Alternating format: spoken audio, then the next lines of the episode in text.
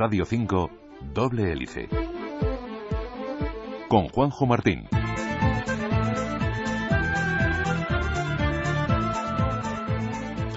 Hace unas semanas les hablábamos de cómo influía el medio ambiente en nuestra salud, de lo importante que era vivir en un ambiente saludable, no contaminado y lleno de biodiversidad.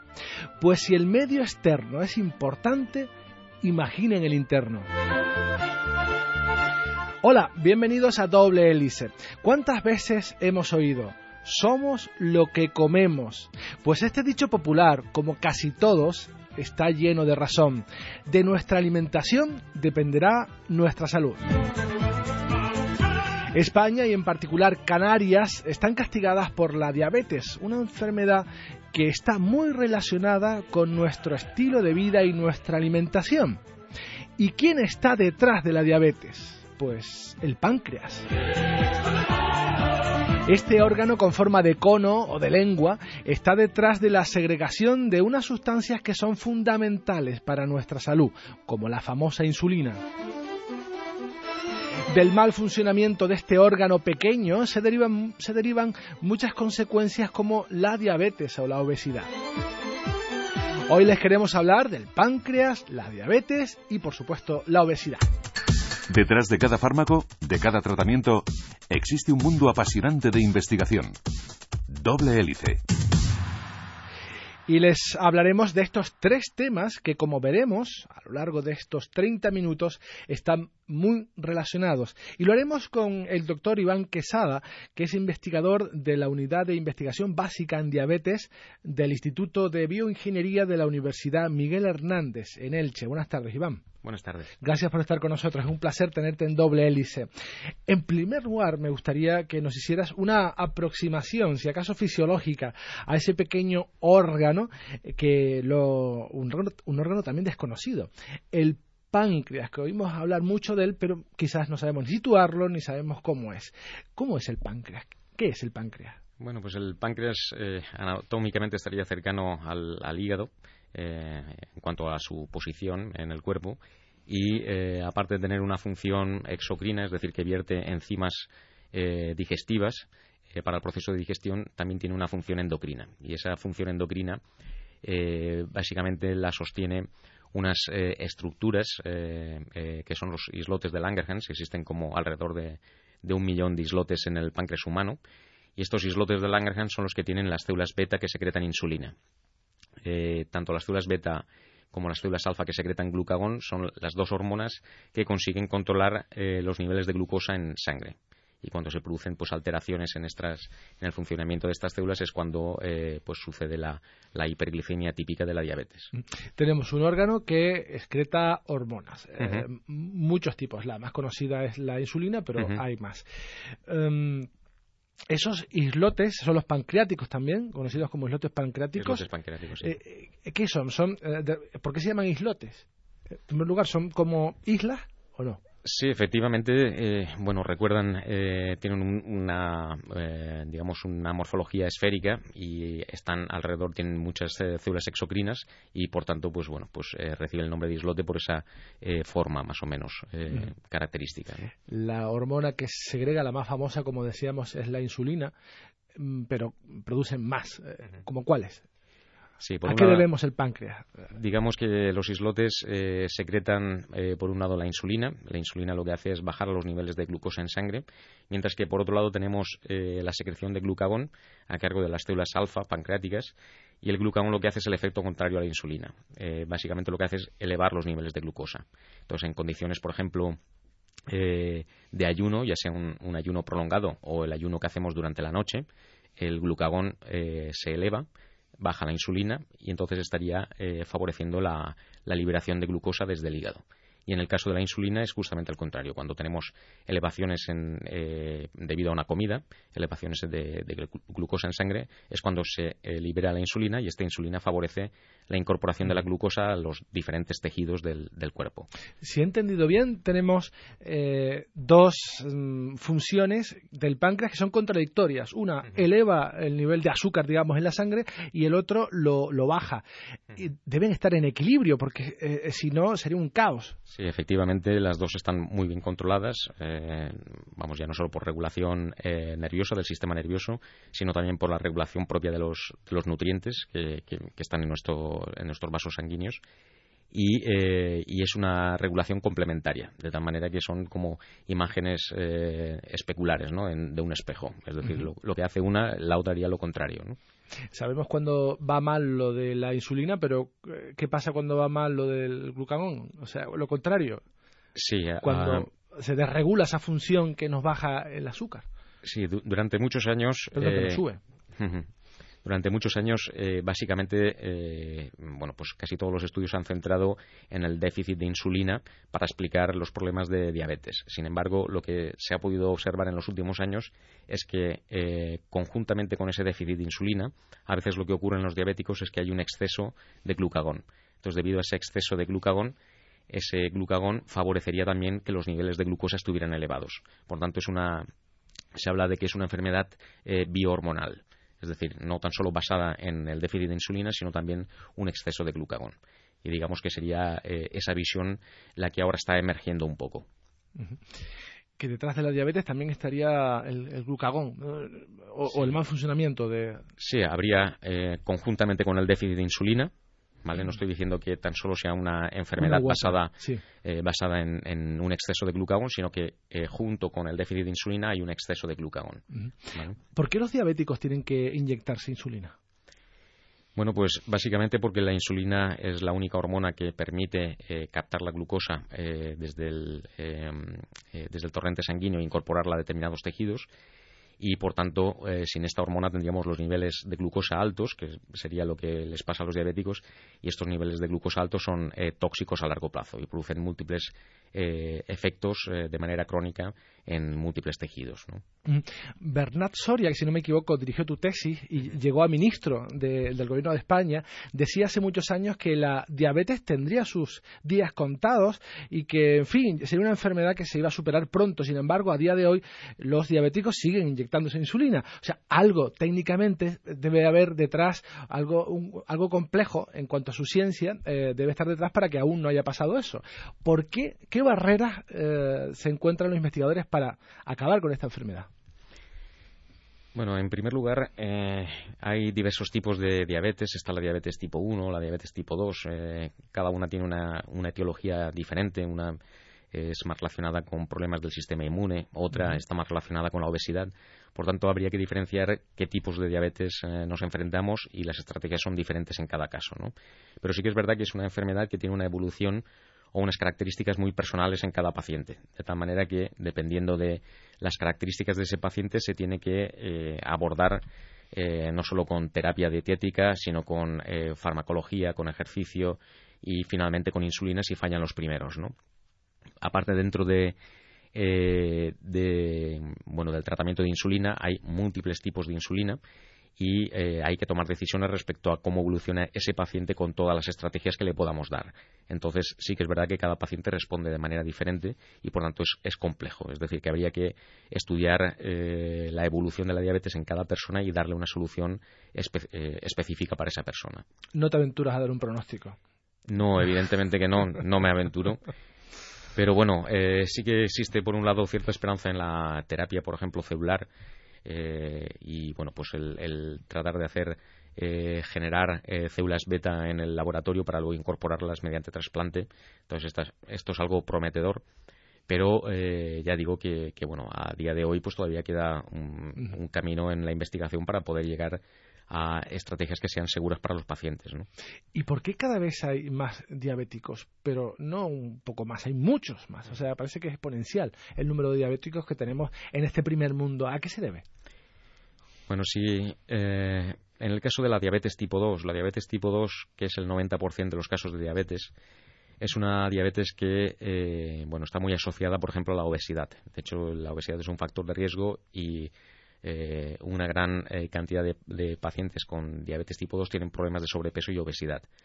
Entonces, eh, básicamente tenemos una, epidemia a nivel global de obesidad y eso condiciona también las cifras de diabetes tipo 2. Y básicamente la obesidad se resume en que, tenemos un estilo de vida donde tendemos al sedentarismo, disminución del, del gasto calórico por falta de ejercicio y tenemos un exceso de calorías de, ingesta. Entonces, al final, eso genera eh, un exceso de acumulación de grasas, obesidad y una de las eh, consecuencias es la diabetes tipo 2. Vale, entonces entiendo que eh, la obesidad es la, o sea, como consecuencia de, ser obesos. Tenemos diabetes y no la diabetes nos convierte en obesos. No, en, en general una persona obesa puede llegar a ser diabético, mientras que en el caso de los obesos no todos los obesos acaban siendo diabéticos, sino que eh, no sé si me he explicado bien.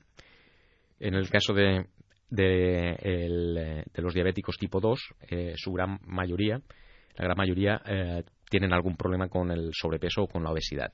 Pero en cambio, los, en el caso de los obesos, pueden resolver la situación de, camino hacia la diabetes de múltiples formas, de tal manera que no todos ellos van a acabar siendo diabéticos. Y también existen diabéticos que están en forma. Sí, sí, también existen. Que, no son obesos, que no son sedentarios, sino que, bueno, que tienen esa patología. Efectivamente, existen eh, diabéticos tipo 2 que tienen eh, una serie de características en las que tienen incrementos en la glucosa en sangre y, por tanto, tienen hiperglicemia, pero no tienen todas las características que determinarían una obesidad. O sea que mm. si somos sedentarios, si tenemos una mala alimentación que nos lleva a ser obesos, eh, tenemos más papeletas para acabar siendo diabéticos. ¿Y qué patologías pueden derivar de de, tener diabetes. lo que ocurre eh, con elevación de la glucosa en sangre eh, conjuntamente con, esto eh, ocurre también elevación de lípidos. normalmente los pacientes con diabetes tipo 2 tienen alteraciones en, triglicéridos, en colesterol, etcétera. Entonces todo esto genera un, un caldo de cultivo, por decirlo de alguna manera, que es tóxico para las células y entonces especialmente hay algunas células que son más sensibles que otras. ¿no? Entonces todo esto va a, llegar a, va a llevar a una serie de problemas. Eh, por ejemplo, se producen daños eh, microvasculares o daños eh, que afectan fundamentalmente, pues, por ejemplo, a la retina, a los riñones. entonces se puede producir fallo renal, se puede producir ceguera o pérdida de visión, que es uno de los problemas que suele aparecer en la diabetes. luego también suelen haber problemas de sensibilidad nerviosa, a partir de ahí pues se puede generar ulceraciones en el pie y bueno pues los diabéticos tienen eh, problemas en, tener sensibilidad para detectar esas heridas. Se pueden generar ulceraciones y finalmente eh, lo que se denomina el pie diabético y eh, el pie diabético pues es causa de amputación en muchos casos. ¿no? Eh, por otro lado, también los diabéticos tipo 2 son mucho más propensos a tener fallos cardiovasculares y problemas eh, trombosis, etcétera, es decir, más problemas de índole cardiovascular. hemos dicho que existe un montón de diabéticos, es una enfermedad con muchos pacientes en Canarias y en España y seguramente hay muchas personas que son diabéticas y no lo saben o están en los primeros estadios de la diabetes. ¿O es una enfermedad que se manifiesta claramente? A ver, eh, también habría que especificar eh, si nos referimos a la diabetes tipo 1 o diabetes tipo 2. La diabetes tipo 1 tradicionalmente suele cursar en, etapas más tempranas de la vida, mientras que eh, hasta hace unos años la diabetes tipo 2 era una cuestión que aparecía sobre todo en la mediana edad. Sin embargo, ahora estamos viendo que debido a que las eh, cotas de obesidad, sobre todo infantil y juvenil, están creciendo exponencialmente, pues eso también eh, provoca que cada vez la, diabetes tipo 2 sobrevenga mucho más pronto. ¿no? Porque esta, la diabetes, era una enfermedad de nuestros abuelos y ahora no, ahora son la de nuestros padres o, nuestros casi amigos ¿no? que están a nuestro alrededor. Sí, sí, de hecho, eh, si viéramos cómo se va posicionando, digamos, a nivel mundial la diabetes, podríamos observar que existe un paralelismo entre eh, el incremento de obesidad a nivel mundial y cómo aquellos países eh, que antes eran países del tercer mundo y ahora son eh, potencias emergentes como China, como India, México, Brasil, todas estas están teniendo mayores cotas de, y prevalencia de diabetes y obesidad. ¿no? Todo va de alguna manera asociado a que vamos incrementando cada vez más la ingesta calórica fundamentalmente. Pero eh, la buena noticia es que es una enfermedad, es una patología en la que podemos intervenir. Y me explico, por ejemplo, si contraemos una enfermedad infecciosa, pues poco podemos hacer, nos tocó y, en fin, tratarnos. Pero la, eh, la diabetes es una enfermedad en la que podemos trabajar, podemos evitarla, podemos mm, eh, evitar que padecerla de alguna manera. Y eso lo hacemos evitando esos otros factores con la genética. Poco podemos hacer, pero nosotros sí podemos eh, incidir, ¿no? Sí, sí. sobre todo A ver, eh, deberíamos tener unos patrones eh, mucho más saludables y respecto a ese aspecto podemos incidir sobre todo en dos aspectos que es eh, la práctica de ejercicio y sobre todo las pautas dietéticas. En cuanto a las pautas dietéticas, está la famosa pirámide de, la alimentación saludable, que bueno, pues cualquiera que pueda entrar en internet y, y puede obtener esta información, por ejemplo, de la Sociedad Española de Nutrición Comunitaria o cualquier sociedad española de nutrición, y puede ver pues el tipo de alimentación que deberíamos llevar, ¿no? los patrones saludables. Eh, nosotros teníamos la suerte, los que vivimos en el arco mediterráneo, de contar con la dieta mediterránea hace 30 años atrás y sobre todo en zonas rurales.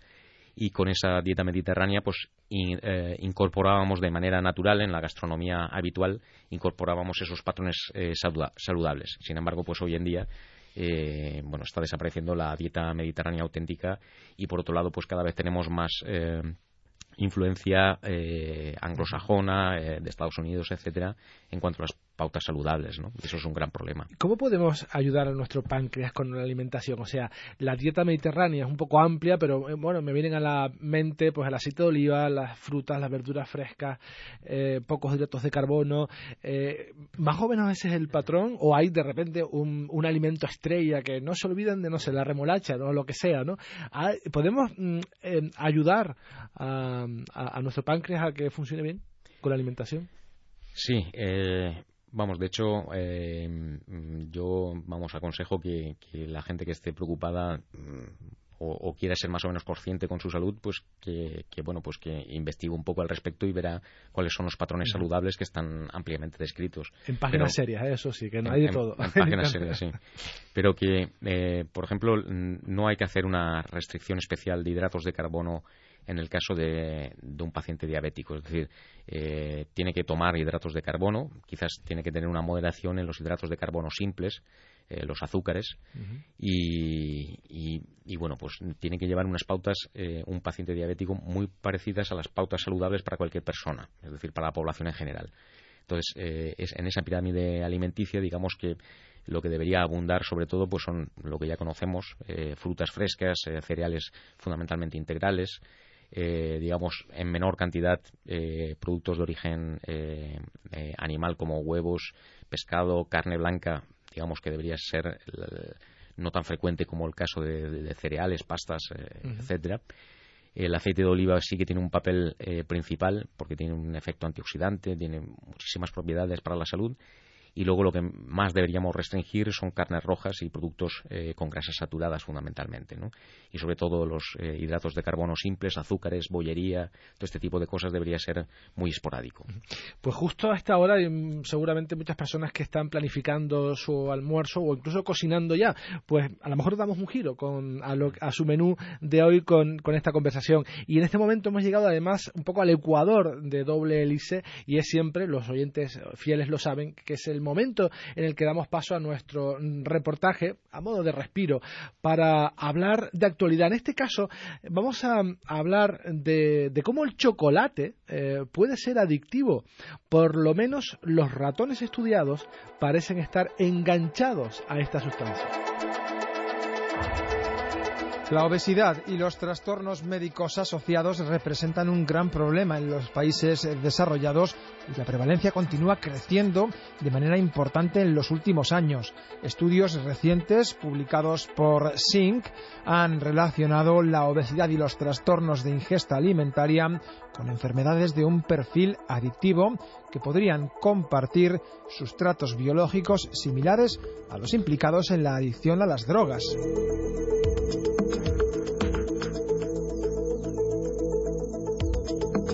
En un estudio dirigido por Rafael Maldonado, director del Laboratorio de Neurofarmacología de la Universidad Pompeu Fabra, se demuestra que es posible inducir un comportamiento de tipo adictivo a la comida en ratones y que estos manifiesten una sintomatología similar a los adictos a las drogas.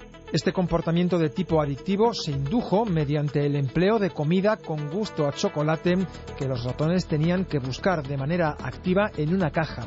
Tras un largo entrenamiento en la búsqueda de este tipo de alimento, los ratones que desarrollaron este comportamiento adictivo tenían que accionar una palanca que les dispensaba comida con sabor a chocolate.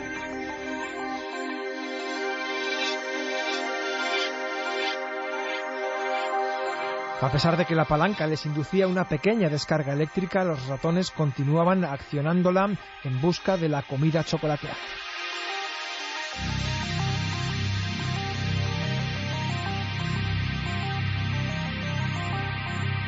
Estos comportamientos compulsivos y de pérdida de control habían sido antes descritos en roedores que buscaban drogas altamente adictivas como la cocaína y la originalidad de este estudio radica en ponerlos ahora en evidencia en ratones que buscan comida con sabor a chocolate.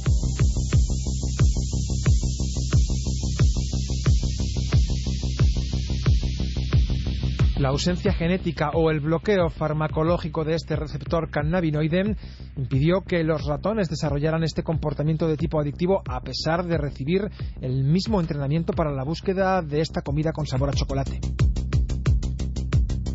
Estudios de proteómica nos han permitido identificar los cambios precisos que aparecen en determinadas estructuras cerebrales de esos ratones y que podrían representar el sustrato neurobiológico que desarrolla dicho proceso adictivo promovido por la comida con alta palatabilidad.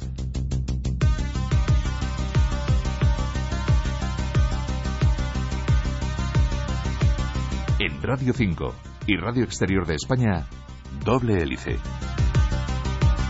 Continuamos hablando de diabetes, del páncreas, por supuesto, y de cómo eh, puede provocar un mal funcionamiento del páncreas la diabetes y los eh, estamos hablando con Iván Quesada, que es investigador de la Unidad de Investigación Básica en Diabetes del Instituto de Bioingeniería de la Universidad Miguel Hernández en Elche. Y has venido a, Canarias invitado por el Civicam, vas a dar un, seminario sobre eh, tu investigación particular, ¿no? Vas a compartir con los científicos de Canarias tu investigación. Eh, para sentarnos un poco, dedicar unos minutos precisamente a esta investigación. ¿En qué consiste? Tal como te comentaba antes, eh, la regulación de, la glucosa, de los niveles de glucosa en, sangre, se hace a partir de, la insulina por un lado, pero también eh, por el glucagón. ¿no? Entonces, eh, desde hace años se sabe que la diabetes se puede, digamos que la hiperglicemia, los altos niveles de glucosa en diabetes también están promovidos por un exceso de glucagón. Entonces, bueno, pues nosotros, básicamente yo hice la tesis eh, en el funcionamiento de las células alfa, las que producen el glucagón, y viendo cómo funcionaban eh, de manera fisiológica.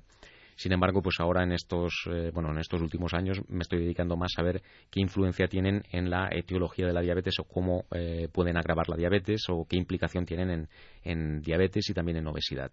Entonces, como ahora hay un resurgimiento con, con este esta, este modelo biohormonal de la diabetes, pues de alguna manera estamos viendo eh, pues eso, cómo, cómo se altera esta célula en, en, estas patologías. ¿Puede ser una, una nueva línea, un nuevo camino que nos lleve a la, a la cura en un futuro eh, por parte de quien sea de la diabetes? ¿Una nueva estrategia, por lo menos? Sí, de, de, hecho, desde hace eh, pocos años las industrias farmacéuticas están muy interesadas en generar maneras de eh, o bien limitar la secreción de, glucagón en los pacientes diabéticos o de, eh, o de interrumpir la comunicación que tiene esa hormona con, con, los tejidos a los cuales manda una señal. ¿no? Entonces, de esta manera, disminuir la acción que tiene el glucagón eh, en, un individuo diabético, que sería elevar la concentración de glucosa. Entonces, como digo, hay bastante interés en generar fármacos que estén eh, produciendo un cortocircuito en esta comunicación del glucagón o, restringir la secreción. Antes eh, nos recomendabas una serie de alimentos, una dieta, pero también el modo en que cocinemos estos alimentos puede ser clave porque hace unos años, desde hace unos años, mejor dicho, nos advierten de, bueno, cuidado con calentar alimentos en el microondas en recipientes plásticos. O sea, evitar, eh, nos dicen que evitemos calentar eh, alimentos mm, en un tupper, por ejemplo, dentro de un microondas. ¿Por qué? Sí, mm, bueno, esta línea de investigación, eh, bueno, uno de los pioneros es el doctor Ángel Naval, que, con el cual tengo la suerte de trabajar en la misma unidad y eh, bueno pues eh, gran parte de la investigación que ha realizado eh, tiene que ver con el efecto que tienen algunas sustancias en los plásticos que puede tener sobre la, mm, la disfunción de las células beta pancreáticas y la producción de insulina y con lo cual pues tiene su relación con eh, la diabetes. Entonces, en ese sentido, eh, por ejemplo, pues bueno, pues eh, un compuesto como es el bisfenol A, que es uno de estos compuestos que aparecen en los plásticos, no solo está en los plásticos, sino que está también en recubrimiento de, las latas de conserva, está también en los empastes y en otro, quiero decir que aparece de manera habitual en nuestra vida cotidiana. Entonces, estos eh, plásticos, mm, sobre todo cuando se recalientan en determinadas condiciones, como podría ser eh, cuando usamos el microondas, eh, un tupper con, alimento y lo, y lo calentamos, pues hay una migración o una mayor migración de este compuesto hacia los alimentos y por tanto lo vamos a ingerir mucho más. Por tanto, eh, lo bueno sería o bien eh, cambiar esos, eh, esos tuppers de plástico por tuppers de cristal o utilizar otros medios de calentamiento que no utilizaran el, plástico. Claro. Seguramente muchas personas que se llevan el tupper a la oficina, al trabajo y que usan el microondas, pues están muy atentos ahora a esta conversación porque es algo muy cotidiano, ¿no? Llevarse el tupper de plástico y calentar los alimentos en el microondas el problema no es el microondas, entiendo. El problema es que eh, cuando calentamos el, tupper, mm, digamos que el plástico contamina los alimentos, luego ingerimos el alimento con esa sustancia y que nos puede eh, provocar la diabetes. ¿Puede llegar a eso? El hecho de que una persona eh, puntualmente caliente su, vamos, su alimento con, con plásticos eh, no va a generar ningún tipo de problema. Es decir, esto sería un problema a largo plazo. También hay que tener en cuenta si esa persona tiene otros factores eh, de predisposición, como factores genéticos, etcétera. Es decir, es un cúmulo de, cosas, eh, las que, de factores, las que van a generar eh, en todo caso diabetes. Es decir, como todo en la vida, pues tú vas recogiendo papeletas y si además de eh, factores genéticos eres obeso y encima consumes eh, este tipo de plásticos que tienen este tipo de sustancias, pues a la larga puedes tener más predisposición a padecer diabetes. También es normal que si vivimos a base de calentar comida en, en tupper y en microondas, llevamos un ritmo ajetreado, rápido, eh, quizás sedentario de oficina y es un modo que nos va también llevando ¿no? por ese camino de la, de la diabetes. Por lo tanto, mm, bueno, si no nos queda otro remedio que o comer comida fría o, calentar la comida, ¿qué recomendación les puedes hacer? Para evitar por lo menos coger esa papeleta. Sí, Vamos, eh, para empezar, mm, que yo conozca no existe ningún estudio epidemiológico que, avale el hecho de que el microondas sea peligroso, ¿no? Con lo cual se puede consumir eh, alimentos preparados en el microondas, pero en todo caso cambiar el recipiente y en vez de que sea de plástico, pues que sea de, cristal, ¿no? Sería una posible solución. Y si no, pues utilizar otros sistemas de calentamiento que siempre, siempre y cuando evitemos el contacto con, con plástico, ¿no? Luego, por otro lado, cada vez, eh, debido a las legislaciones internacionales, pues en, diversos países se está prohibiendo este tipo de, plásticos y, por tanto, existen otros plásticos en el mercado que son eh, libres de bisfenol A.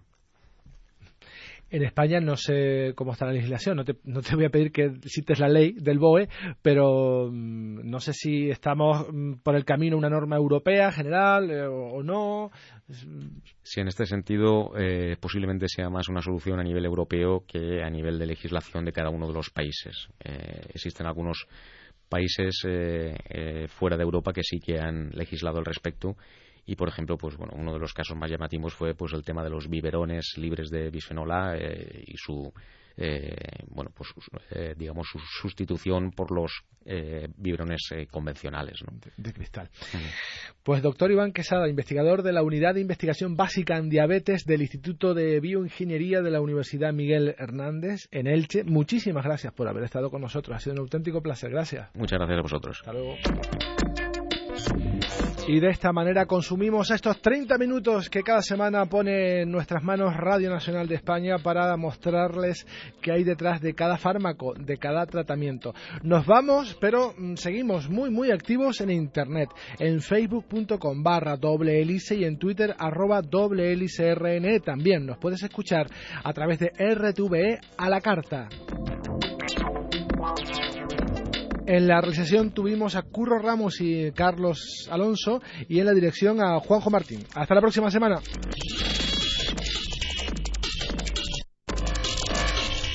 Doble Hélice es una iniciativa de la Universidad de La Laguna y Civicán. con financiación del séptimo programa marco de la Unión Europea a través del proyecto INBRAIN.